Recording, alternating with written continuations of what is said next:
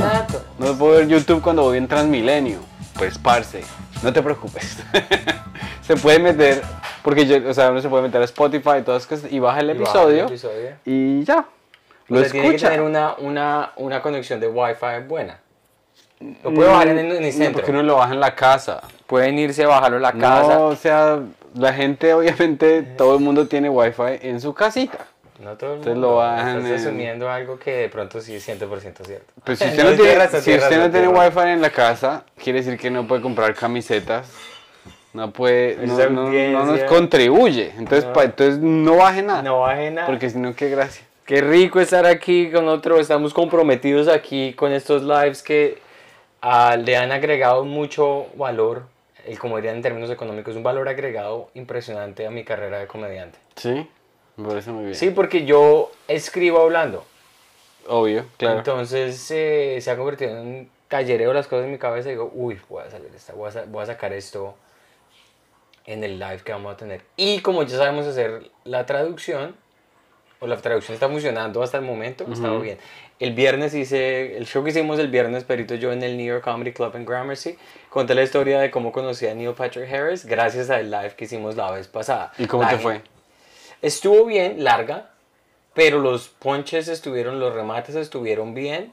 Lo que pasa es que me di cuenta que para una historia así como tan específica y es como tan... O sea, uno en qué momento trae a colación que conoció a una persona como Neil Patrick Harris en su set. Entonces es como, ¿cómo comienzo esta premisa? O sea, ¿quién conoció una gente, quién ha conocido- alguien ha conocido a alguien famoso? Entonces, por ahí alguien dijo, uy, conocí a Scarlett Johansson, que me dijo que tenía una voz muy sexy. La que me dijo en la noticia dijo eso, y yo, uy, o sea, te querían, querían hacer un trío contigo. Y ella, yo de una. Entonces, inmediatamente apenas la audiencia dijo eso, dijo, ya tengo el remate final para el chiste. En el escenario lo pensé. Ya, Pues sí, o sea, número uno, yo creo que si tú estás tra- trabajando un chiste así, pues ya meterle, añadirle la espontaneidad de interactuar con la esto lo hace más difícil. Claro. Eh, yo como nunca hago transiciones, simplemente eh, no sé si, a mí me gusta mucho el programa, gracias mi amor, a mí me gusta mucho el programa How I Met Your Mother, entonces, y logré conocer al man. Y el man me cayó y ahí empiezas a contarles. La verdad yo no sé porque yo no cuento historias. A mí se me hace cuando uno empieza una historia, la historia debería tener como, o sea, como que todas las historias empiezan con un gancho Ujú. Eh, como que, ay, in- intrigar a la persona. No, la verdad no tengo El ni material idea. que hiciste nuevo que no había visto el viernes me gustó mucho. Gracias. ¿Qué, qué? El No de cómo ir a jugar golf. Ah, la ya, analogía ya, que ya. hiciste entre ovula- la ovulación y ir a jugar golf. Gracias. Me pareció muy inteligente. Gracias, sí me han dado eh, bastantes cumplidos respecto a ese chiste. Sí, ese chiste está bastante, bastante chido, bastante bueno. Oye, ¿y eh, qué te ha dicho? ¿Cuál ha sido la, re- la- la reacción de tu fanaticada con tu peluqueado? Con mi peluqueado. Estás igual de peluqueado a mi abuelito. Es como un corte hongo. Tú le dijiste al man, tú fuiste y le dijiste, deme qué estilo. Hay una historia muy buena al respecto. Primero que todo, ¿el man es latino o no? Claro, es que esa es la historia. Ah, pues está bien, weón, porque yo siempre voy a rusos. O sea, yo siempre voy a gente que no habla inglés, habla inglés peor que yo. Entonces, es como que no. Yo, o sea, yo no sé cómo decirle a alguien, no más la puntica. Sí. O, o, o- bajito aquí, pero con tijeras. Créelo o no, no es tan fácil decirle eso a una persona que... No, totalmente. Y estos manes no hablan inglés también muy bien, entonces... No, eso es un mierdero. Uno le está poniendo la cabeza en la guillotina, una pero está confiando ciegamente en un ruso, que eso es lo más... En un chino, que esos son comunistas y en ellos no se, puede- en ellos no Eso se- no se puede. en eso no se puede confiar. No puede confiar en nadie. El que me hizo este corte tan agropecuario y tan honguito, que parezco, en serio, parece que tuviera un casco en la cabeza, eh, fue un venezolano. ¿Pero a ti te gustó o no te gustó? No, no, le- me le- es que le estoy dando tres semanas pa- para no... Le quiero, le quiero sacar la plata que le invertí. Te voy a contar un chisme aquí. Mi, a mi esposa dijo, no me gusta... Mi amor, I'm telling you out. Que no te gusta el pelo de Santi. No, I like it. Ay, ya. Mentirosa, No, Mentirosa siempre compensando. A él no le gusta tampoco. I- It's been like three weeks. A él no le gusta. No, I don't like it either. My wife doesn't like it. I don't like it. No one likes it. Everybody makes fun of me. Ella habla español. Este podcast es Eh, en es español. en español. Todo el mundo, todo el mundo dice, pero ¿qué te hicieron en la cabeza? Y yo, lo que pasa. I'm gonna tell the story now. ¿Qué pasó? Yo fui. Es que pareces mi abuelito, güey. Es que o sea, estoy- pareces Gaitán. En, Gaitán en ese billete hay un, un presidente colombiano que se llama Gaitán, que te- tiene, tiene el peinado así como mi abuelo, como con gel, güey. Sí, es una cosa asquerosa. Esto que me hicieron aquí en la cabeza es un acto de bondad y generosidad mía. ¿Por qué? Porque yo fui y le mostré una foto al que estaba cortando el pelo. Mostraste una foto yo de Coco de Okidoki. Yo dije, mira, aquí está la foto de Coco de Okidoki. ¿Qué foto Yo le mostraste? A No, no, tengo que, no, es que está muy atrás. Estaba en... ¿Quién? A ver, muéstramela a mí, güey. Bueno, voy a sacar... Déjame, yo cuento la historia y... y si- cuenta la historia. Fui y le mostré la foto. Y a mí me encanta que lo de la mamá coreana ya se volvió en algo tan... O sea, me, me describe a mí como persona la gente acá. La mamá, la mamá coreana se bajó las mechas. Mucho con respeto, con respeto, Leonardo. Ah, no, gracias. Sí, tienes la razón. Yo fui y le mostré la foto y él, y él, obviamente, yo primero le hablé en inglés.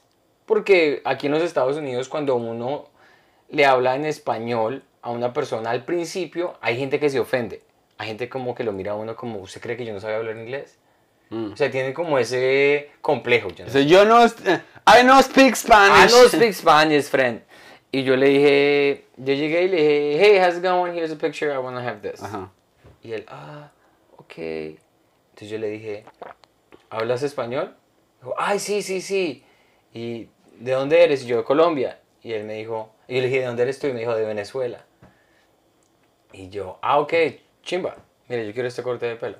Me dice, ah, listo, tranquilo, no te, no te preocupes, yo lo hago. Empezamos ahí, empezó a cortarme, empezó a hablar de la situación de Tú le Venezuela. mostraste un billete de Jorge Eliezer Gaitán. Sí, ahí está el billete de Jorge Luis Gaitán. Y le dije, deme ese peluqueado. Entonces él me estaba contando, nos pusimos bastante políticos, me pasó a hablar. No, que la situación en Venezuela, toca hacer ta, ta, ta, ta, y con las tijeras. chi, chi, chi. y, y dijo, la gente dijo, la- pero quieren- miren a Pedro la cara. Sí, es muy bobo. La, cara de Pedro de intensidad Continúa, y de amor. Am, eh, yo también te amo, Leonardo. Muchas gracias. Eres, eres una hermosura. Y él empezó a bajar a que ¿cuál quieres acá? ¿La 2 o la 3? Yo dije, pues yo no tengo ni puta idea porque no sé peluquear. Deme la 3 y si no funciona entonces la 2. Me hizo la 3 y yo, ah, chimba. Y empezó a bajar acá, ta, ta, ta, ta, ta, ta. Entonces yo dije, ¿y lo vas a dejar más largo allá? Dijo, no, no, yo es que, es que este estilo está muy bueno. Perdón que te escupí, güey. Este chiste, este, este estilo está muy bueno y así es como la gente pues lo está utilizando ahora. Y claro, como nomás ya me ha hablado de socialismo, de la situación en Venezuela, que había vivido en Colombia, obviamente como un venezolano vivió en Colombia, en Medellín, que le encanta Medellín. Entonces, que la situación aquí estaba muy difícil.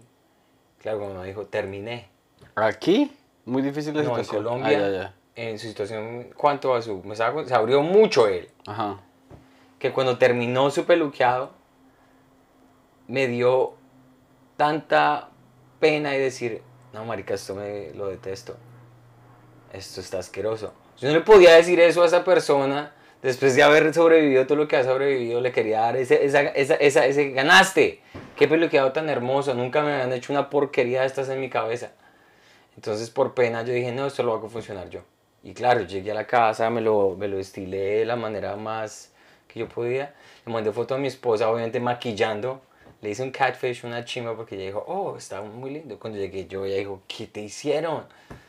Parece que tuvieras un casco. El caso, la moraleja y la conclusión de esto es, yo dije, está bien porque me dio pesar con el que me estaba cortando el pelo. No, lo que pasa es que, o sea, uno a final de cuentas, pues, pues uno dice ya, gracias, y uno se va y nunca vuelve. Y nunca vuelve. Porque sí. ya no hay, o sea, si fuera un man que, digamos, le emboló más, o sea, los zapatos de uno quedaron mal embolados, pues uno dice, amigo, ayúdeme de nuevo, y eso se puede arreglar, pero si le volvieron mierda a uno el pelo, pues ya no hay nada que hacer. Entonces sí fue, fue pura pena y no me quería cagar en, en ese, porque se sintió, cuando él terminó, dijo, quedó hermoso.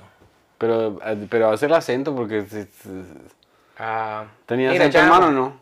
Ah, dime. ¿El man tenía acento o no? No, sabes que estaba muy modulado el acento, Ah, ya. Pero decías, mira, chamo. eh, chamo, eh. Está una, está una barraquera, chamo. Qué tan bobo. Pero bueno, Está- y, y- está y- bastante ¿y por qué berraquísimo, no. ¿Y por qué no fuiste a... Eh, ¿Por qué no fuiste al mismo de siempre, al mismo barbero de siempre? Es que ese era el sitio, lo que pasa es que me atendió otra persona diferente. Ah, ya. Y no he querido, no he querido volver porque quiero darle por lo menos un mes para decirle, mira, chamo, esto está una mierda, chamo. esto está mariqueado, pues, chamo, maricón. Quiero, No. quiero, ¿Y cuánto pagaste por, e- por ese desastre? Aquí las, la, la gente ya. Sí, Daniela Dicelis, ah, un saludo muy especial a Daniela, ya estuvo en el show el viernes. Y dijo que me, me- ¿Cómo que pusiste? Santi le pusieron una totuma en la cabeza para peluquearlo. Hablo bien, parece, es que el man parece que, el, el man parece que como que hubiese aprendido a peluquear ayer, weón. Es que creo que así fue porque le tocó salir corriendo de Medellín, weón. Ah, Y el man, pero el man, el man ¿cómo llegó aquí? ¿En avión? aquí Carolina Moreno dice que quedé con, con pelo de Lego. Qué risa, weón, de Lego, claro, como los muñequitos de Lego, está buenísimo. Saludos de Suiza, ella está, digo, de Suecia, ella está en Suecia. ¿En Suecia o en Suiza? Saludos. Porque tú eres más... Disléxico, sí soy, pero dice Suecia, pa. Ah, bueno, muy bien, muy bien.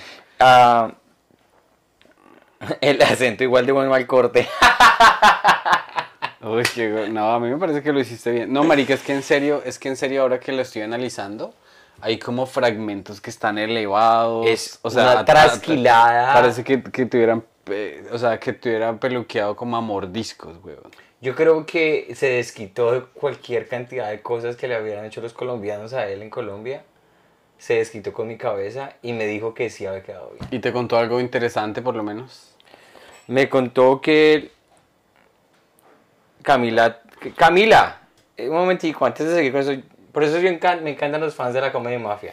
Aquí dice, igual Santi no pierde su encanto. Camila, gracias, porque eso no me dijo ni Pedro, ni mi esposa, ni la esposa de Pedro, ni mi mamá, pero puedo contar con Camila Triana.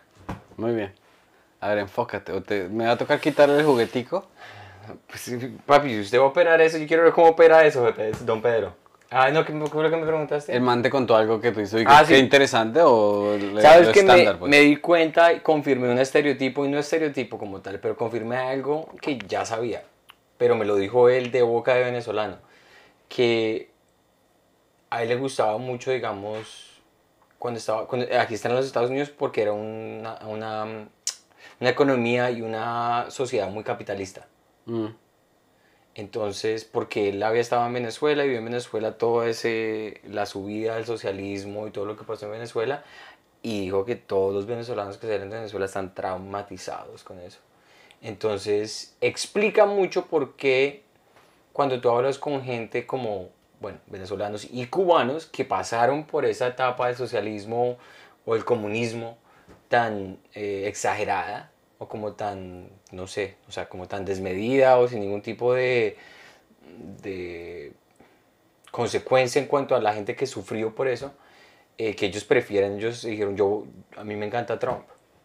Me dijo que le fascinaba Donald Trump.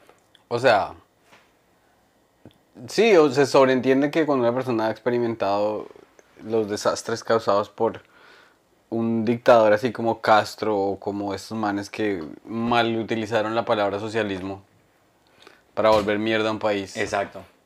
pues obviamente se entiende que la persona tenga como un trauma y que no quiera Sí. que no quiera participar. O sea, haz, haz de cuenta que.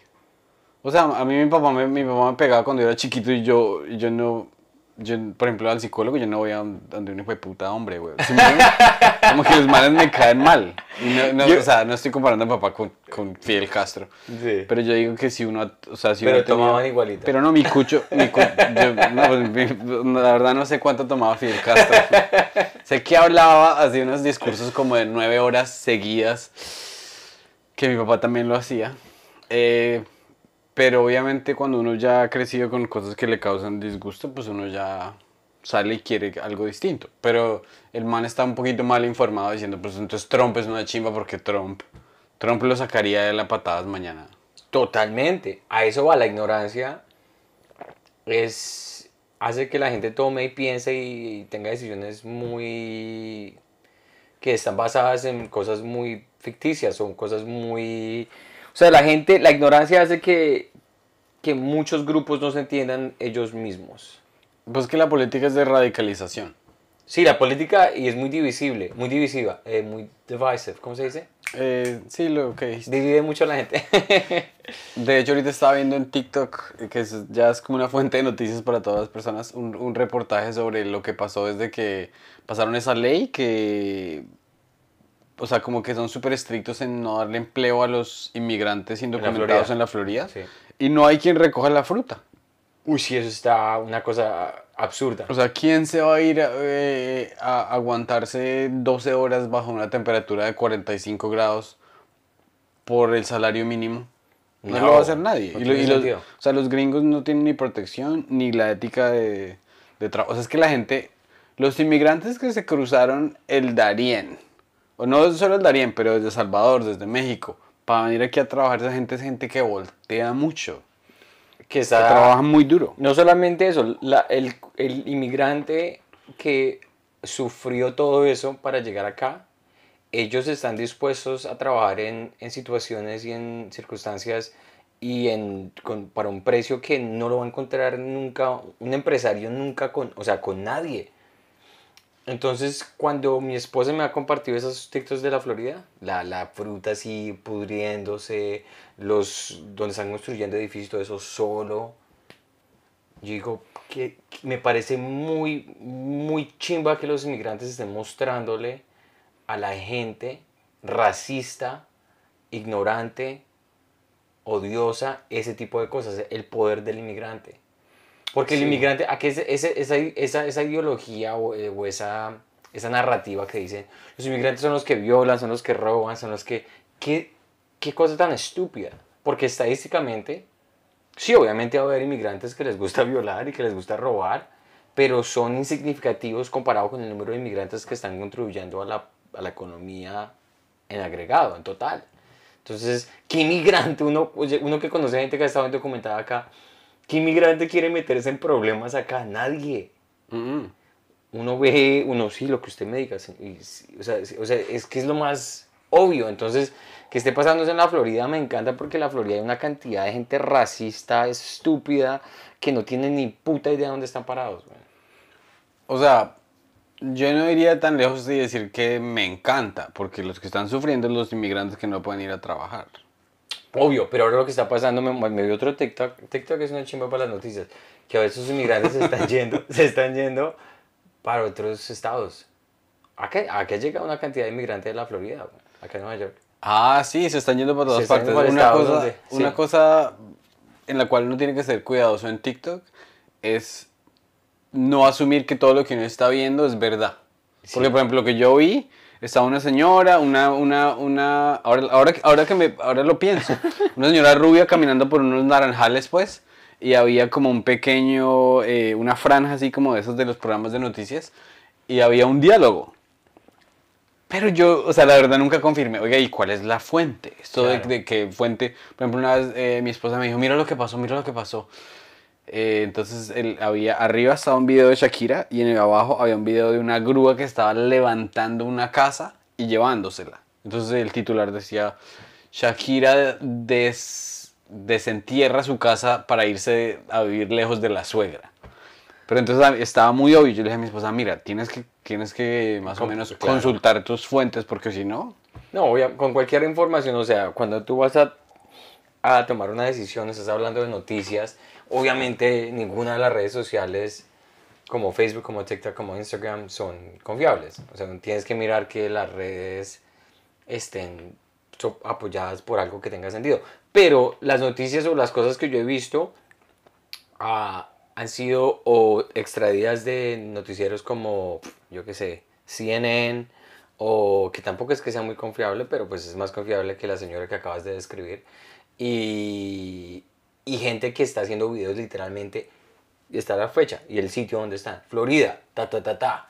Aquí no hay nadie en este sitio de construcción. Y uno dice, uy, pucha, qué chimba. O sea, yo no quiero que le pase nada malo a la economía o a, Flor- a la Florida, porque hay mucha gente inocente que va a sufrir ahí, obviamente. Pero igual, para la gente que es radical, o sea, que es supremamente racista, que en este, en este país hay mucha gente así, es demostrar el poder del inmigrante, que es lo más, es lo más básico que existe en la economía de los Estados Sí, Unidos. claro, aquí creo que ya han tratado de hacer ese experimento que es un día sin inmigrantes. Se vuelve mierda esto. Sí, Aquí nomás hay, eh, eh, mi esposa me contó que aquí hay un, un deli y, eh, y ellos hacen rapi, pero los manes tienen 27 restaurantes, pero no existen esos restaurantes. Son menús que los manes hicieron ahí y le hacen comida mexicana, comida asiática, o sea, 27 restaurantes operados. ¿Y quién es el, quiénes son los que están moliendo? O sea, cuando está haciendo un calor horrible, cuando está lloviendo, cuando está nevando, ¿Quién le prepara la comida a usted? ¿Y quién le entrega la comida a usted? ¿Y quién le cuida a los chinos a la gente rica? ¿Quién hace todo lo que tiene que ver con trabajo manual? Los inmigrantes. claro. Y los claro. inmigrantes lo hacen más barato no porque porque están dispuestos a sacrificarse y vivir en, una, en un inclinato con otras 12 personas en un Sí, apartamento Porque de dos relativo cuartos. a lo que estaba pasando en sus países, es, es, es mejor. Pasable, pues. Pasable, no es Pasable mejor, que se puede de pasable. pronto ahorrar algún día para volver a comprar un pequeño rancho. Totalmente. Y se va, la gente, el inmigrante sí que, que ha comido mierda acá, ¿qué es lo que hace? Ahorra su platica y se va a Colombia a, hablar, a, hacer, a, hablar un- a abrir- a- abrir un negocio bueno. De pronto. ¿Conoces a alguien que haya hecho eso o estás hablando mierda como siempre? No, yo tengo gente familiares. ¿Sí? Sí, ¿Qué una, han hecho? Una, una tía que Ajá. vivió en New Jersey como por 24 años. Ella se pensionó y, vi- trabajó aquí todo, pero dijo, yo aquí no voy a vivir toda mi vida. Se devolvió, ella es Manizales y apoya a todos sus hijos allá con lo que ella hizo acá. Entonces es lo que dice, o sea, ellos están en los Estados Unidos, no digo yo todos los migrantes, pero hay una porción de esos, cual sea, cualquier, cualquiera que sea el porcentaje, que están es tratando de sacar plata, poder económico, para poder ir a vivir donde quieren vivir. Claro. Porque es que las oportunidades en Colombia o en los países eh, de Sudamérica son... O sea, digamos, los mexicanos vienen acá, ahorran para comprar una troca, vuelven a México y compran la troca. La troca y ahí ponen a- se ponen a transportar aguacate o lo que sea. Pero es que lo que pasa es se que ponen a transportar a otros mexicanos.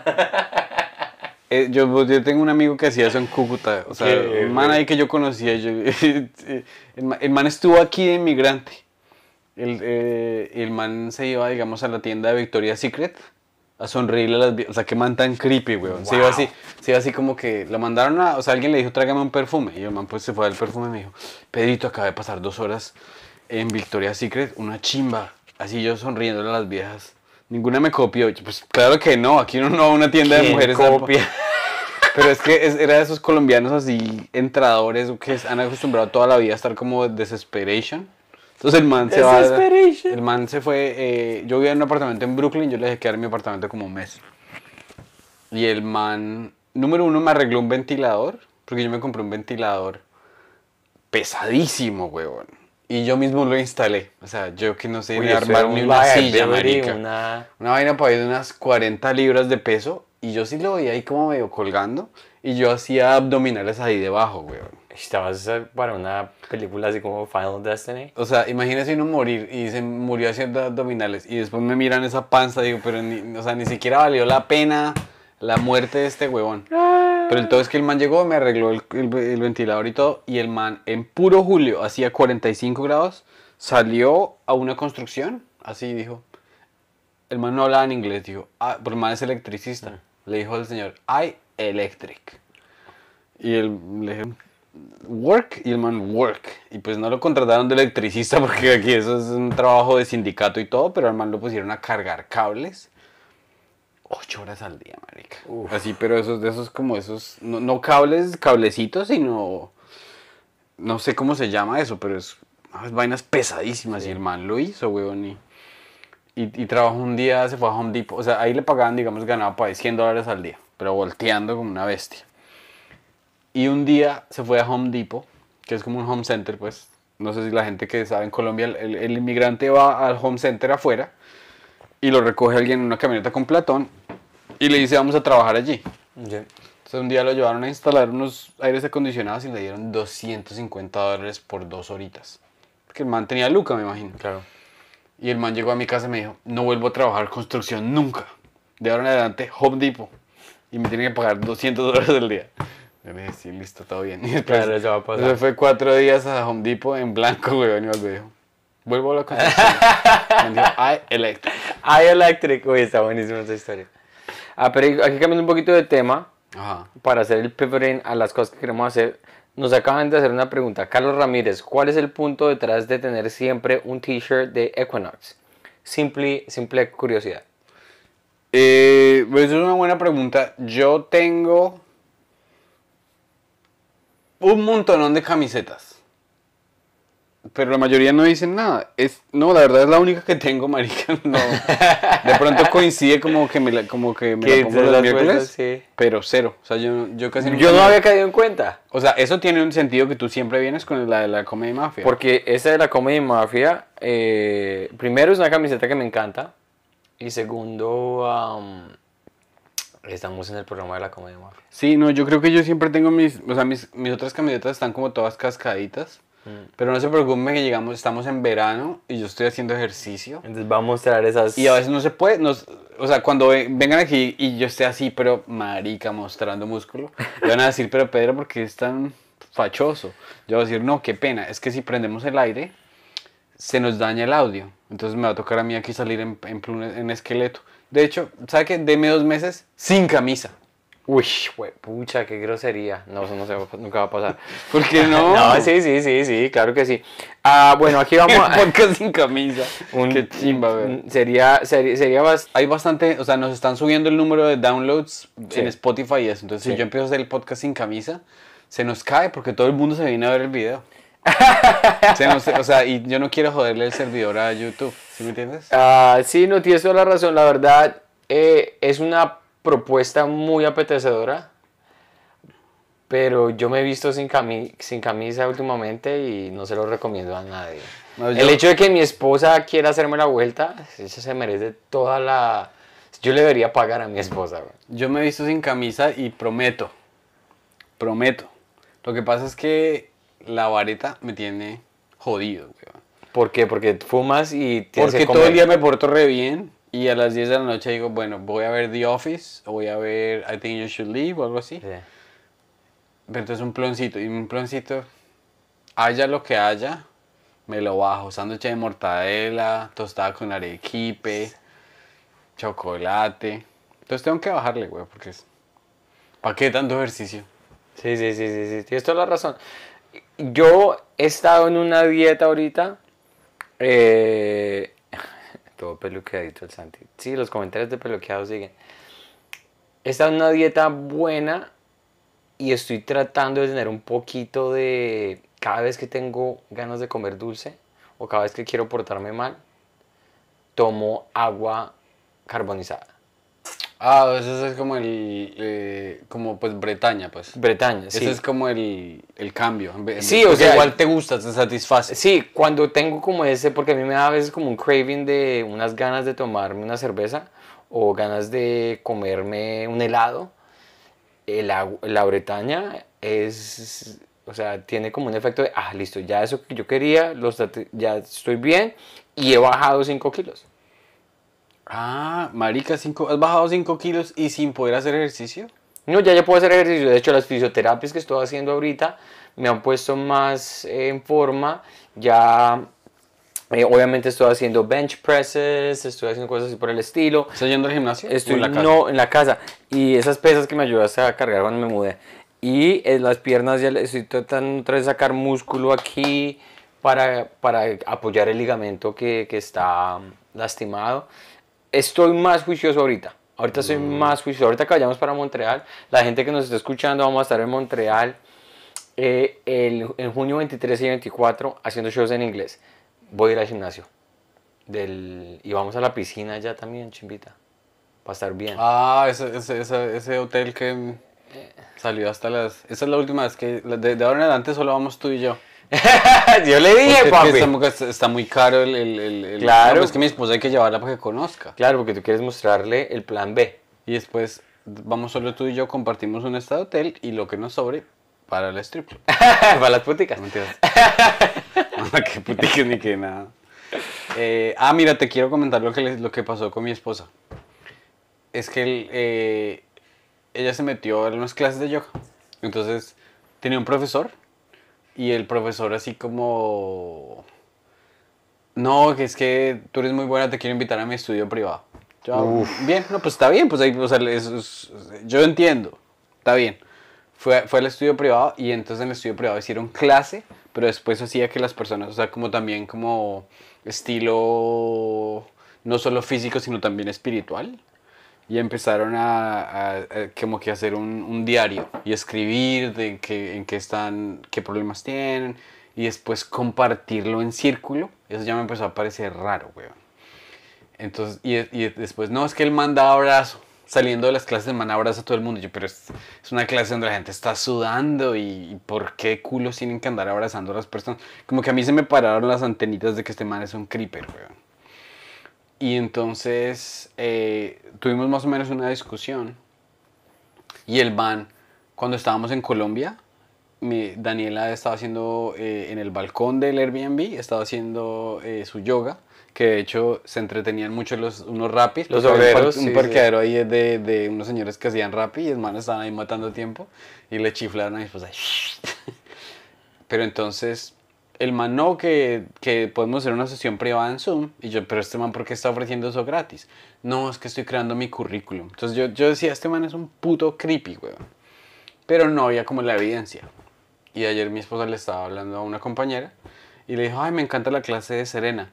¿Qué tal la que ha sido la del otro man? Y dijo, ya no voy. Pues ya no voy porque ese man, un día estábamos en clase y, y el man me asustó, me, me, me susurró al oído, te quiero en mi clase privada.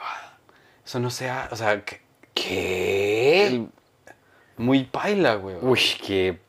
Ah, y, ah, no, no, no, píllate esta. Le mandó un mensaje a mi esposa un, un sábado. ¿Qué es creeper? Te están preguntando. Eh, eh, una persona creepy, una persona creepy es una persona, es un como un, un man así todo acosador, un man, ¿cómo se dice? Sí, un man ahí mal parido, weón, que, que, que, que es como un acosador. Un acosador, un sí, acosador, pero este man es un acosador así como Sería secreto, muy, ¿no? sería muy chimba que supiéramos un nombre de una persona famosa en Colombia que haya sido cancelada. Hubiera sido un remate muy Pues, bueno. ¿Cuánto violador hay en Colombia, weón? ¿Cuánto, Pero que conozcamos. un, un- Y tú un- decir, hubiera sido un muy chimba un, re- un remate. ¿Qué es un creeper? J. Mario. Al- algo así que uno diría, obviamente no estoy diciendo que él sea, sino sería muy chimbo para el remate que tuviéramos una persona famosa como para decir, creeper, ta, ta, ta. El caso, qué huevo. Dale. Sí, entonces, em, eh, no sé, me interrumpiste y se fue a la No, no, no sabes que tu- tuve esa conversación que no, que aquí están preguntando que era un creeper. Estaban haciendo la pregunta. Eh, ¿Qué le había dicho tu esposa, la amiga o la compañera le dijo que no devolvía porque le susurró en su oído, eh, te quiero en mi clase privada? Sí, o sea, el man salió siendo una pecueca. Ah, y la otra cosa es que le mandé un texto a mi esposa un día, porque pues mi esposa, el man tenía el Ah, teléfono de mi ¿tenía esposa el porque, pues para lo de las clases, por- porque, él- porque, o sea, él tenía como un grupo de yo no sé qué cosas y... eh, entonces el man le mandó un mensaje un día. Creo, ¿Te vi esta mañana? Y dijo, no, yo no fui, pero mi esposo fue. O sea, mi esposo está diciendo, hey, tengo un esposo y mi esposo fue a su clase. Claro. Que gracias, que le gustó la clase de yoga. Se man ignora completamente todo y dice, es mi cumpleaños. Y yo le, y le- y yo le dije a mi esposa, este man no es nada profesional, weón. O sea, yo, yo soy un hombre. Yo entiendo como cuando eh, yo es, es- es- digamos, si, si tú eres el tutor de alguien o algo así, ¿cierto? Y ella te escribe, y ella ni siquiera te escribe. Oye, eh, ¿viste televisión en inglés hoy? No, en francés. Mm. No. Ah, no, me- no, pero mi esposo vio una película. Ah, eh, o- hoy es mi cumpleaños. O sea, como que, Sí, ¿qué sí, sí. putas? Tú estás Sí, sí, sí. buscando es comunicación. Estás, está pescando el pap. El, el, el, el Y- man sabe y, y es muy pelle, huevón, que uno se, o sea, porque la- los maricas, obviamente el yoga es un lugar donde la gente llega con que estoy en una crisis emocional, entonces voy a buscar algo que me ayude a, a mejorar como persona. Entonces que un mal parido se, se busque eso donde la gente está vulnerable para tratar de hacer ¿Y la no lo han reportado a este man que...? Pues es que de pronto el man mm, no se ha dado tanta garra. O sea, es creepy enough para trabajar, pero no ha pasado la línea como de... Seguro que, seguro que va a pasar. Pero entonces mira, mira que el- yo fui a la clase del man y el man yo siempre lo veía así como que, como que muy toque y toque con las chicas. Entonces yo dije, bueno, pues entonces el man es creepy. Pero el man pilo porque el man, el man también ajusta a los manes. Entonces nadie lo puede Ah, acusar. claro, claro, Pero a claro. mí se me hizo, a mí se me hizo raro que, yo, o sea, yo tengo ahí mi, mi tapetico pues de yoga. De, y el man pasó caminando por, o sea, descalzo, me pisó mi coso. Y yo dije, yo nunca he estado con un profesor que pase y me pise mi mierda donde estoy haciendo ejercicio yo. Entonces yo dije, el man me está tratando de invadir mi territorio. Entonces yo dije, ay, qué bobo, yo también como escribo, entonces ahora todo lo tomo como simbología. Sí, sí. Pero es verdad, el man es un creepy ahí de mierda. Y él sabía cuando estabas en la clase que tú eras el esposo de Daniel. Sí, claro que sí. Entonces sí estaba, papi, él estaba diciendo como, "Mire, Estaba mirando ahí como... me de- quiero comer a tu esposa y aquí me paro en tu mar y aquí me paro en tu cabeza y... Pero y, bueno, pero, y hablando eso no te dio mucha, no te dio como ganas como ir a decirle papi, entonces ¿cómo fue? Pues... mm, ¿O es que es más grande que tú? No, el man me atiende ¿Sí? tres veces, pero pues yo no voy a arruinar mi... O sea, no No, y además que es muy, eso sí, eso es una mentalidad muy retrógrada, muy retrógrada. Claro, eso es lo yo que- le- mi esposa no se puede defender, entonces yo voy a ir a cascarla. Yo he hablado, yo he hablado con mi esposa de que sí. ella me dice, no, pero es que si, si una vieja le cae a usted, yo la levanto a esa vieja. Yo, pues parece que hay que levantar, o no levantar, sino ignorar. Esa es la persona que le hace la vuelta a uno. Sí, eso es un algo muy, muy, muy interesante porque Sí. con mi esposa, eh, ella le da mucha rabia, o le daba mucha rabia. Yo ya no soy nada celoso, cero celoso. Si ella está con sus amigas por fuera,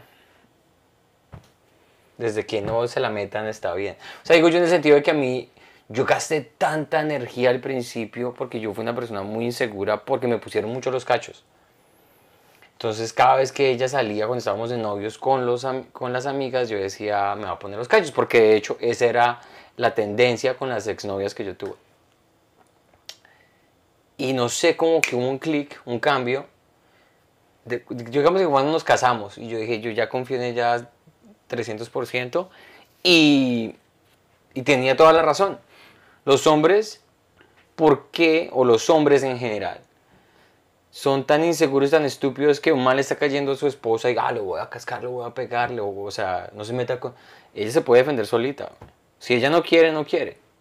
A no ser de que el man la vaya a violar, obviamente, ya ahí sí que pierde uno- el año, uno- pero... Pero es que uno no se, uno, o sea, uno no se, uno no se pone agrestes por defenderla a ella, uno se pone agrestes porque uno se siente insultado uno. Totalmente, sí, es más por uno que por ellas.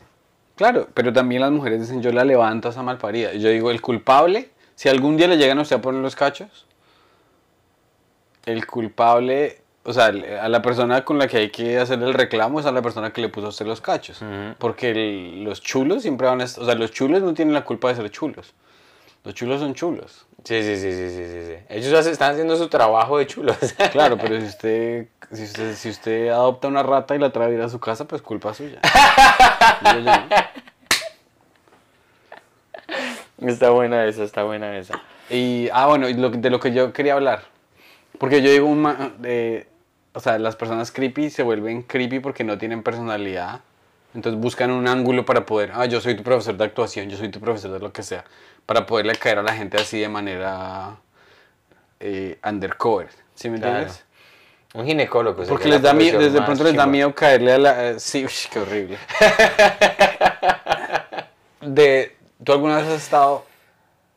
Cuéntanos de, de veces que tú fracasaste, le querías caer a alguien y, y, y les, echar, les echaste la pala, les pediste que fueran tu novia y te hayan rechazado. Yo solamente tengo una. ¿Solamente te ha pasado una vez? No, una marcada, o sea, sí me pasaron varias veces. Obviamente, la que me gustaba a mí, yo no le gustaba.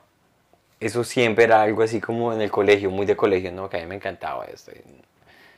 Pero la más, la más, la más que más me marcó, y esta historia es tan vergonzosa, eh, era, yo me hice amigo, voy a, voy a emitir los nombres, porque de pronto escuchan esto. Omitir. Omitir, eliminar. Eh, esta muchacha, eso pasó en la universidad, en, en Quebec, eh, estaba hermosa, una quebecoa. Uf, todos los manes le la adoraban y todo eso. Y de hecho ella era de esas, de esas viejas que estaban buenísimas y son su- super nice con todo el mundo, con todos los manes. O sea, un man así pinta, un man feo, un man gordo. Todavía la tienes por ahí para que me muestres una foto. Ahorita te la muestro, ahorita te la muestro. Te- hay teorías de muchas cosas de sus orientaciones, pero ella estaba uf, una cosa hermosa. Teorías de sus orientaciones, o sea que tú eres del tipo de las que la vieja no le para bolas y dice, ah, Ah, es que es porque es lesbiana. suerte, pues, lesbiana. Eso es porque es lesbiana. No, no, no, no, la orientación es diferente. No, a ella sí le gustan los hombres, lo que pasa es que no le gusta la gente como yo. Sí. Am, entonces, eh, solamente le gusta a la gente que, jugue- que juega baloncesto. Uy, Santiago. O sea, que son, que son, que son altos. Ah, él, eh, entonces yo le metí mucha labia y mucho trabajo a la, a la- a la amistad. Pero yo obviamente cuando le mete vaina a la amistad y uno es un hombre con ganas, es la amistad más, Triste. más triste del mundo. Entonces yo le metí la ficha y la mejor amiga de ella era una, una que estaba, o sea, objetivamente más buena que ella. Pero yo nunca le puse atención a ella, la quería a la amiga.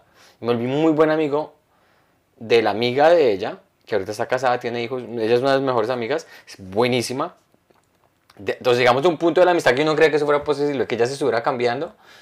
Y yo decía, yo estoy aquí, ya vamos para la parranda. "Ah, No, sigue tranquilo. Y yo entraba ahí al cuarto y ella se cambiaba.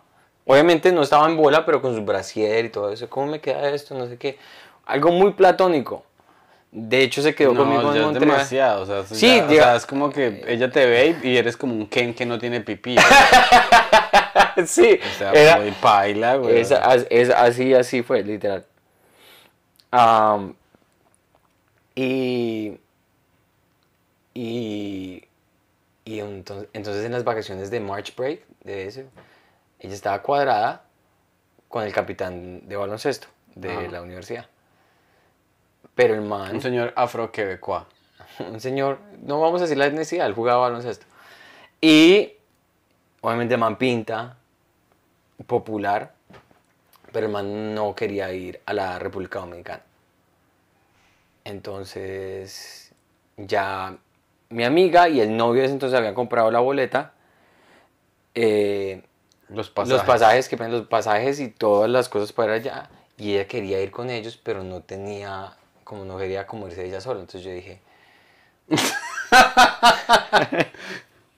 Ay, marica. Continúa, no se preocupen que yo voy, yo salvo el día. Y yo dije, "Mi- en este viaje O sea, tú te querías gusanear a la vieja. yo estaba demostrando que para mí sí era importante que ella pasara rico ¿Y el yo man, la- man la trataba bien a ella o no? No, el man era un popis. Ah, Entonces, porque ese man le caía a todo el mundo, hombres, mujeres, de todo. Ese man era, mejor dicho, era intocable. Entonces yo dije, yo le voy a demostrar como puro amigo estúpido que uno dice, yo sí la respeto y la admiro y la valoro por lo que es.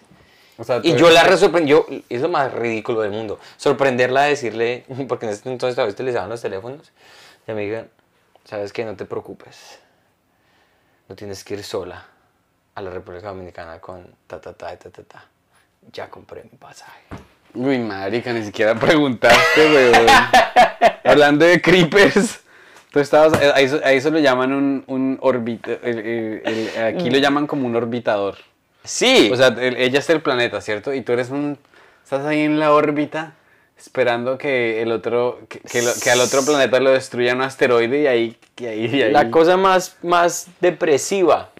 que es bastante existir. triste, pero pues uno, es que uno cuando uno es joven uno no lo entiende. Pero entonces, bueno, tú no quieres hablar de... eh, del- El caso, de- entonces, de- eh, del- digamos que tú eres Juan Pablo Ángel y estabas tratando de competir contra el Tino Asprilla. Sí. Juan Pablo Ángel es bueno, pero no es el Tino. Exacto, exacto, exacto. Entonces yo... Nunca te va a comprar el Parma, güey. No, no, el Parma dice, no, gracias, llévenlo para Aston Villa. Ajá.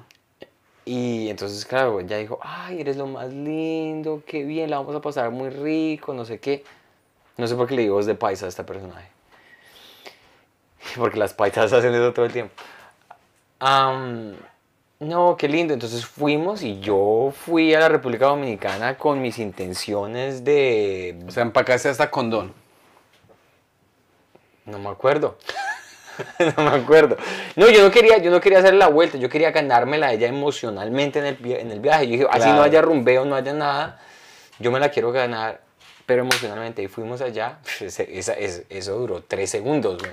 Porque ella sale en vestido de baño, todos vamos para la playa, y yo, yo como putas voy a sobrevivir esto. Re rica. Una cosa que yo decía, no, yo, esas pajeadas que yo me pegué en el ¿Cuántos montaño años son tú? cosas... 20, Ve, ella? 19, Y 19, ella. 19. 19. Y bueno, llegué a la ridiculez tan grande de hacer aeróbicos acuáticos con ella. Uy, marica. Es que quiero hacer aeróbicos pero nadie lo quiere hacer conmigo. Y yo no te preocupes, yo hago. Una, o sea, la, la cantidad de estupideces que yo hice por esta mujer para que el la penúltima noche que estuvimos allá, estábamos los dos sentados en la playa, después habían tomado unas mamajuan- mamajuanas, que son las que en la República Dominicana. Y yo estaba, yo estaba jetico. Y yo le dije, mira, tengo- El miedo que le da a uno, ¿no? Uy, marica. pero yo dije, si no lo hago acá, no lo hago nunca. Es- Ajá. eh, aquí tengo que sacarlo todo. Póngame a Juan Pablo Ángel de, de allá, allá, esperando a que le pasen el balón. Ajá. Dije, de una, voy. Estoy entonado, ya está entonado. Si no pasa aquí, no pasó nunca. Dije, mira, te voy a decir una cosa. Me pareció lo que hizo tu novio, lo peor del mundo. Parido. Rastrero, weón. Uno tiene que eliminar a la competencia. Ajá. eh, no te valora, no te ve por lo que tú eres. Tú eres una mujer que tiene ta, ta, ta, ta, ta, ta, ta, ta. Y la verdad es que yo estoy enamorado de ti. Uy, marica. Y ella, ¿qué? ¿Tú tienes pipí? ¿Tú eres hombre? No, marica.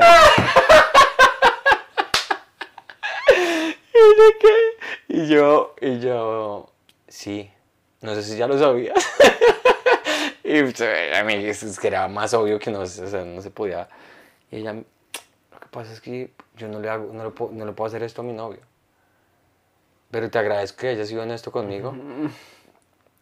Y de verdad aprecio mucho tu amistad. Después de eso, digo, ¿sabes qué? Para pagarte el favor, cualquier niña que te guste, yo te la ayudo a levantar. ¿Cualquier niña? O cualquier mujer que te guste. No, cualquier Ah, ella dijo. Ella me dijo, Ah. porque yo sé todo, cualquier, cualquier, yo te ayudo. Y de hecho fuimos a la discoteca y cualquier, ¿cuál te gusta? Y yo, borracho, yo, bueno. Marica, pero esa historia tiene un final feliz, weón. O Sí, sea, ella, es- sí me que, ella sí me quería como amigo. El que estaba totalmente en la, en- fuera de lugar era yo, güey. Pero qué chimba que la vieja haya dicho eso, weón. Ujú. Entonces, Y, y te presentó a alguien y la vieja después te atracó.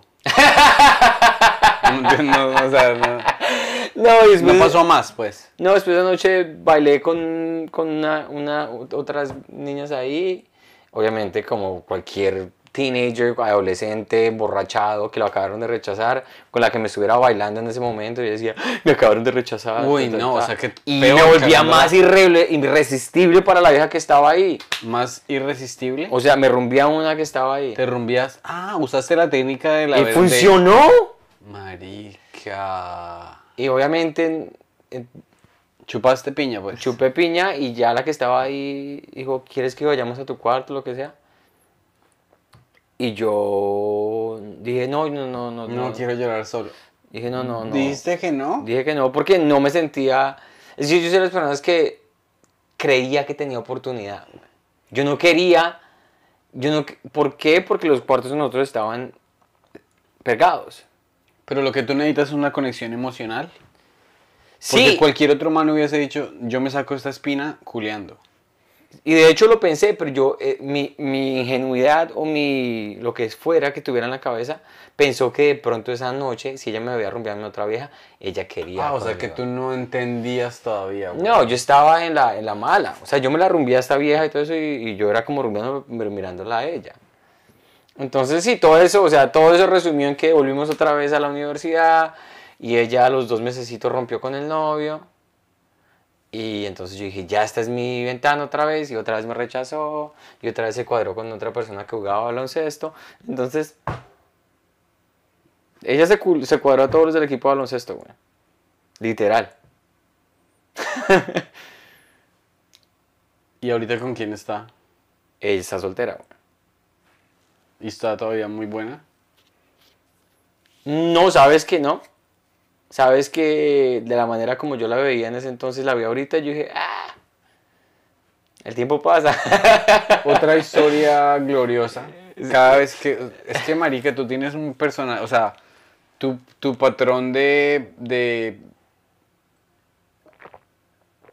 Es una chimba, güey. Ahora te devuelvo la pregunta a ti. Pues es que, o sea, ahora que tú le dices, nunca fue nada así como tan épico, güey, de irme para otro país. es que a ti te gusta irte a, otro, a, a otros continentes a que te humillen, güey. En Londres te pasó la misma mierda.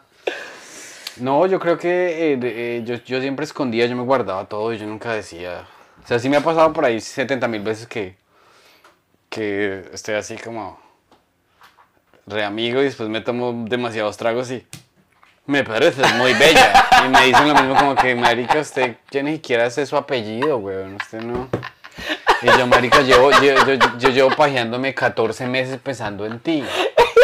Esa foto que tienes en Facebook, mejor dicho, es, tiene, mejor dicho, está aquí grabada en mi ¿Cuál cabeza. foto, weón? Digo yo porque se era decir cómo se pajeaba uno antes, en los, en los principios Ah, de los ya, 2000. ya, ya, ya, el. Facebook era el pajeadero más grande para mí, sobre todo. Sí, eh, entonces, o sea, no recuerdo así, no, no es, no, no es una- nunca he tenido una historia así tan profunda como las tuyas, pero sí me han rechazado sí. muchísimas veces, güey. Después de que salió Tinder, a mí nunca me volvió a rechazar, o sea, me rech- ya son rechazadas que uno ni siquiera se acuerda, güey. De así amores, amores que llega, marica, qué traga que tenía yo. O sea, una vez que ella terminó siendo mi novia, pero ella era una chica de Bogotá de mucha luca. Y ella era roommates con, con el hijo del padrino. Eh, Y yo fui amigo de ella mucho tiempo. y Yo, no, me gusta, me gusta ella. Lina me gusta, tales. Entonces un día, un día le va a caer. Pero yo hacía, o sea, yo hacía planes de ir a, yo ya te he dicho esto, ir a estudiar biología y yo trataba de hacerle así y tal, y, y- pero el día, o sea, un- yo como que eh, un día le caigo, un día le caigo, un día le caigo, y yo, era obvio que el man se la estaba comiendo, era obvio que el man se la estaba comiendo, pero como que no, así, lo mismo que tú, como Sí, que sí. no. Y un día nos quedamos en la casa de ella, nos emborrachamos y el día, la mañana siguiente ya salió en shortcitos del cuarto del man, weón. Y yo decía, algún día, o sea, como que no. y todavía estás en tu, en tu delusional thinking. Claro. Eh, pero sí, no, aparte de eso, mm, no me rechazaron, pero me votaron. Entiendo. una, mujer me, me votó así, me dijo, no, tú estás, te estás enamorando mucho. Si, Uf. es- si esto fuera solo polvo, si esto fuera solo polvo, tiraríamos re rico. Pero es que yo no quiero porque tú te estás enamorando mucho. O y era- sea- era una persona que sí era mentalmente muy desequilibrada. Entonces me conoció, me presentó a la familia inmediatamente, como a las dos semanas, y después a la tercera semana cambió. Entonces, Oh, cuando, sabes cuando uno tiene como, cuando uno tiene como veintipucho y le gusta a la persona, esa persona le puede dar a uno diez mil vueltas y uno. Estos son los, si tú vas a pensar, eso es lo que estás describiendo, eh, las, las, el despecho y las tusas que le dan a uno los 20. O sea, digamos, tú nunca tuviste esas tusas donde te comprabas un six-pack o una, una de ron con un amigo a tomar y a, Y a mamar ron. y a mamar ron y a escuchar música de Ricardo Arjona, güey. Obviamente yo nunca hice eso, pero era como decir James Blunt. Sí, o sea, Y uno se tomaba sus cestas y hablaba y decía, no, hermano, que no sé qué. Pero es que ella me dijo, pero es que yo le dije, ay, llámela, mándale mensaje de texto. Y uno como a las 12 de la noche. Hermosa. qué horrible, qué, tri- qué triste y qué patético ser así. güey. muy triste. Esas llamadas a las 12 de la noche para las mujeres debe ser lo más... as- Yo no... he- O sea, es- por favor, la- nuestra audiencia que nos está escuchando, ¿alguna mujer alguna vez se ha emborrachado y ha llamado? Sí, eso ha pasado. Claro que sí, weón. Pero es que sí, sí, es que eso siempre lo hacían con mis amigos y yo entonces nunca vi como... Yo nunca estuve recibiendo esa llamada. Yo no sé, yo creo que de, de pronto la- las chicas de pronto se arrepienten más, es de, están, se, se están prendidas, están siendo solas y le mandan el texto al man que es una rata. Que Ah, el man, claro. man va a venir a echarse el huevo Y y ya... el día siguiente se va a ir ah, ¿para qué les De hecho, es esa... Sí, sí, sí, obviamente eso pasa para los dos equipos. Pero la verdad no sé, estoy hablando... No, tienes toda la razón, porque sí, sí, sí, eso sí es cierto. Bueno, entonces ya llevamos casi una hora. Vamos a hacerle justicia a la gente que hizo preguntas por Instagram. Aquí tenemos una que fue dirigida y, eh, uf, directamente a mí. Osquitar, no creo que podamos responder a esta pregunta porque no queremos empezar ninguna mala sangre con nadie. Dice, ¿qué invitado no les ha caído bien? Ush. Eh, no, yo la puedo responder.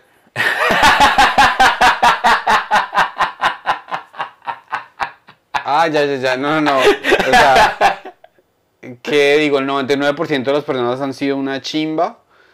Eh, creo que tenemos inconveniente con una persona porque, mm, eh, o sea, si todo se, se mantiene a nivel superfluo de que nos sentamos a hablar una hora cada seis meses, pues breve. Pero a veces viajando y eso, conviviendo con personas, eh, se pone más complejo. Pero nosotros somos amigos, marica, de todo De el todo mundo. mundo, sí, o sea, con no todo el hay- mundo tenemos buena leche, eh, no nos gusta hablar mierda de la gente. Eh, y bien, somos re amigos de, Sí, de, no, no, de casi todo el mundo. Simplemente como en todo. Hay, hay, hay personalidades que no, que no han congeniado, pero de resto, sí, todo el mundo ha sido muy chimba. Pero en el podcast nunca hemos tenido un podcast que "Uy, qué fastidio de En, persona. en- todos los invitados de este podcast han sido chimbitas, Calidosos. calidosos. Y entre, No y entre más lo seguimos haciendo, más, más confianza tenemos con la gente y, y, más y nos- los que más han repetido el podcast es los que, más, los, los- es los que mejor nos caen. Eh, ¿Han sufrido del síndrome de- del inmigrante? ¿Cómo fue su experiencia? Uy, hablamos tanto de inmigrantes en este. Pues ah, yo sí leí la pregunta en Instagram hace ratico y no entendí muy bien qué significa el síndrome de inmigrante. Eh, el síndrome de inmigrante. De pronto uno, o sea, yo algo que tengo que, que me fastidia es cuando me preguntan que si trabajo en lugares, huevón. Me pasó que días que yo estaba, eh, me fui a encontrar con Fabricio en el celar. Entonces Fabricio me dijo, espérame porque te estoy en el escenario, entonces no te puedo entrar hasta que salga. Entonces yo estaba con un libro en la mano y tenía mis, unos tenis, o sea, yo estaba muy bien vestido. Y se me acerca un marica gringo y me dice, tengo reservaciones para yo no sé quién y yo no sé quién. Y yo, le, y yo- y yo le dije, ¿qué putas quiere que haga? yo, yo estoy aquí leyendo un libro. ¿Qui- ¿Quién cree usted que soy yo? Y el man así todo. Hijo de puta, la confianza que tienen estos perros para decir Sí, se creen la verga, huevón. O sea, yo, yo, nunca, yo nunca iría a un señor, a menos de que yo esté... Sí, o sea, que es inmigrante. el síndrome de inmigrante. Es que no, yo no sabría qué es el síndrome de inmigrante, weón. No entiendo eso. Yo sí de pronto lo, lo que entendí de esa pregunta es si yo tuve, eh, yo no lo diría como tanto síndrome, síndrome pero sí tuve complejo de inmigrante. ¿Qué, es- qué significa que no quieres sentirte inmigrante porque no Sí. quiere llegar? Claro, marica, es como haz de cuenta que una persona, o sea, los chicos que llegan, digamos, a vivir en Bogotá y vienen por allá de Santander, pues uno no quiere hablar distinto, no quiere que la gente se burle de uno Claro. y uno quiere, más llegando por ahí en cuarto, quinto primaria. Es duro. Si uno llega aquí a la universidad, uy, qué chimba, qué exótico, eres de Medellín, Sí, cuéntame más. Pero llegar de niño, no olvida, marico, no, Yo sí tuve ese complejo muy vergüenza que lo marcado. escuches hablar en español, que lo escuches no hablar en inglés, que no sea, que no tenga menos Ese plata. para mí fue el Porque uno no trauma llega rico acá, uno llega No. a veces pobre, pelado. Sudándola, sudándola. Sí, ese fue el complejo más grande. Una Aquí esa pregunta. pregunta está una chimba. Uy, Ah. mire, dígale que gracias a, a que nos... a No, que a- nos a- nos- regalaron vamos a agradecer aquí entre hacemos las preguntas ya. gracias. A, a- Gracias a- a los que nos han dado Luquita. a Julián Yepes ya nos dio 30 mil. Uy, gracias, viejo Julián, Yepes. mire, es que Gracias esta- por apoyar esta- el proyecto, hombre. Aquí está el 10 millones. No, Julián, qué, qué hermosura, qué lindo. Gracias, gracias. Que no se, perdió la Se les agradece mucho, así podemos les seguir viajando a Colombia, etcétera. De verdad que eso compra todo lo que nosotros hacemos. Ah, aquí esta pregunta está muy, muy chévere. Eh, chicos, ¿ustedes creen que sí hay extraterrestres entre nosotros? Y nos manda que nos quieren y, y caritas de amor. Qué hermosura esa pregunta. ¿Tú qué opinas? Sí, entre nosotros, o sea, no es que ellos vayan a comprar café a Starbucks o que ellos vayan a o que estén trabajando en Home Depot, pero sí me atrevería yo a decir que hay más cosas que la que nosotros que las que nosotros podemos como mm, observar. Entonces yo sí creo que de pronto en lugares remotos de la Tierra am, puede haber algo que no sea de acá. O sea, mm, ya que sea una persona, un extraterrestre como tal, o sea un cuerpo que no es de acá. Ah, a propósito, les- es- es- es- esto yo lo voy a empatar. Mi jefe... eh, Es un extraterrestre. creó- mi jefe es un extraterrestre. Eh, no, no, no, el man se llama Che Serrano y él escribió una historia sobre extraterrestres de la cual te voy a hablar ahorita. Pero a los que están en Estados Unidos o a los que tienen VPN y se saben piratear las cosas en internet, yo escribí en un show que se llama Primo, que salió hace como dos semanas. Los reviews, el New York Times dijo que una chimba, el Washington Post dijo que es una chimba, Los Angeles Times dijo que es una chimba. A la gente le está gustando mucho. La aplicación se llama Freebie, está en Amazon y el nombre del show es Primo para que se lo pillen. Eh, bueno, yo diría que es- extraterrestres tienes, tienen que haber, porque nosotros o sea, conocemos tan poquito del planeta que conocemos tanto del planeta como conocían en el 1400 sobre, as- sobre astronomía, güey. O sea, hay tantas cosas que uno no, en su época no se van a entender, como si tú le dices a alguien en 1902, le dices, ¿sabes que en 50 años vamos a poder hablar con China? La gente va a decir, ¿usted es imbécil? Sí, güey?". es- el internet hace 30 años, 40 años, como lo, lo vivimos ahora, era una cosa que ni siquiera se podía pensar. Claro, y el universo es muy grande. La pregunta es, si existen otras civilizaciones, ¿por qué no hay contacto intercivilizaciones? Y la... Ah, entonces eso sí, pues la verdad no sé y no, nunca he profundizado mucho en el tema. Lo chistoso de mi jefe, eh, Che Serrano se llama, escribió un, un- una historia que se llama El secuestro de Emilio Graves. Y es una película así, o sea, basado como en cuentos setenteros, como de, de esos vaqueros que en las 70, como Harry el Sucio y esos manes que nadie les casca, güey.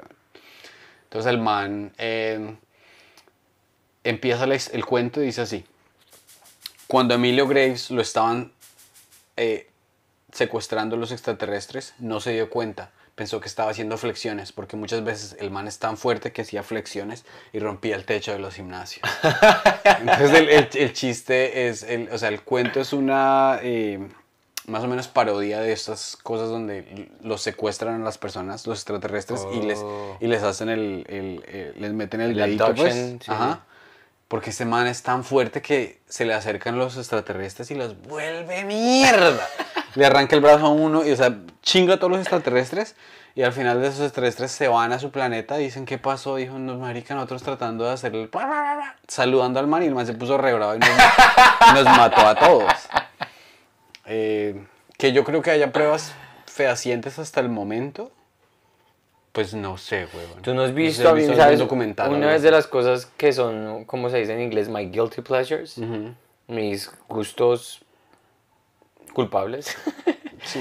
Eh, ver de esas, un programa que dice eh, eh, Paranormal Cotton Camera, Ah. cu- a- a- actividad paranormal en cámara. Ver eso trabado debe ser la locura. Uy, yo he visto unas cosas, weón. Como que.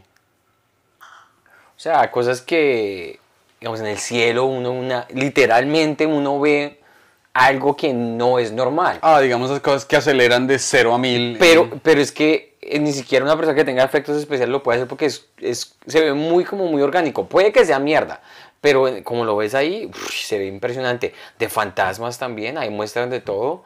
Unas cosas que siempre pasa en México. No tengo ni puta idea por qué pasa en México todo esto. Pero siempre escucha, chingón, mira, y, esta que... y siempre pasa algo raro y a mí eso me fascina.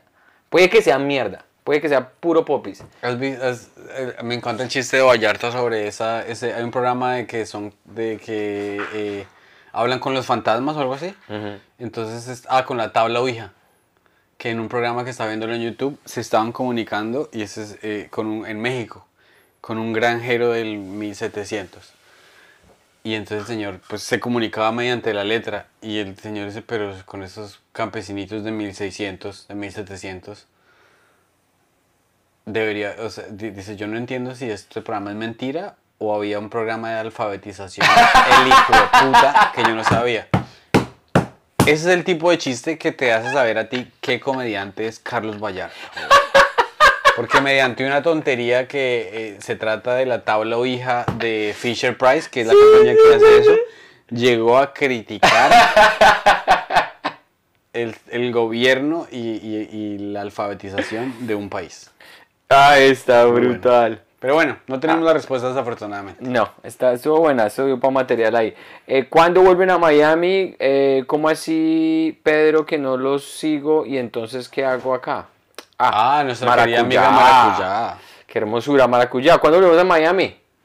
Pues no tenemos nada planeado. Cuando nos volvamos famosos, algún día habrá que ir, ¿no? Entonces, Ibra va a ir, Ibra va a ir. Ibra va a propósito, a propósito, todas las personas que están viendo esto, que viven en los Estados Unidos, Ibra, se pueden meter a eventbrite.com, busquen Ibrahim Salem. Ibra va a estar aquí como que julio 8, 10 y 12. Ya pueden comprar las boletas. También creo que estará en Miami, en California, pero de ahí sí estoy con- desconectado, pero seguro que los, los flyers saldrán pronto. Entonces, vayan a ver a Ibra, apoyen. Yo voy a estar en los shows de Ibra. ¿Tú vas- a ir o, o miedo? Al de New Jersey. ¿Solamente vas a ir al de New Jersey? Ah, no, yo creo que a todos. O sea, desde ¿El de que... New Jersey se va- vamos en tu carro? ¿Cómo es la vuelta?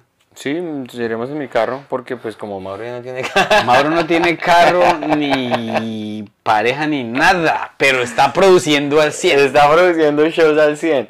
Ah, bueno, entonces con esta última pregunta... Quería nos- Maracuyá, muchos saludos y gracias por apoyarnos. Sí, maracuyá. Hermosura de persona. eh, Passion fruit. Sí, passion fruit es lo más, lo más lindo que existe. Am, y cerremos con esta pregunta. Eh, imagino que lo han dicho infinidad de veces, cómo se conocieron y decidieron empezar este proyecto. Sí, ya eso lo hemos dicho muchas veces. Da la versión resumida, Pedro, por favor. Yo lo conocí en un open mic que yo dije, este filipino, por ahí hijo del ministro de Filipinas, ¿qué putas hace acá? Después pasar mucho, mucho tiempo, eh, empezamos a, a acercarnos por mediante el grupo de colombianos, pero siempre haciendo cosas en inglés, siempre haciendo Sí. cosas en inglés. Y yo veía que tú tenías tus podcasts, que tú eres una persona muy buena para hacer videos, para hacer todas esas cosas.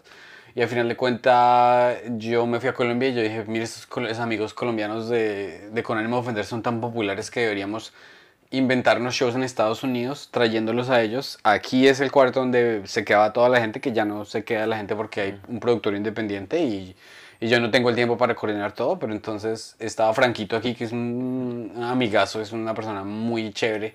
Entonces yo le dije, Santi, hagamos un episodio hagamos un podcast a ver qué sale. Y lo pusimos y nunca lo vio nadie. Y después, meses después, lo empezó a ver mucha gente. Estalló. Y ahí dijimos, metámosle la ficha.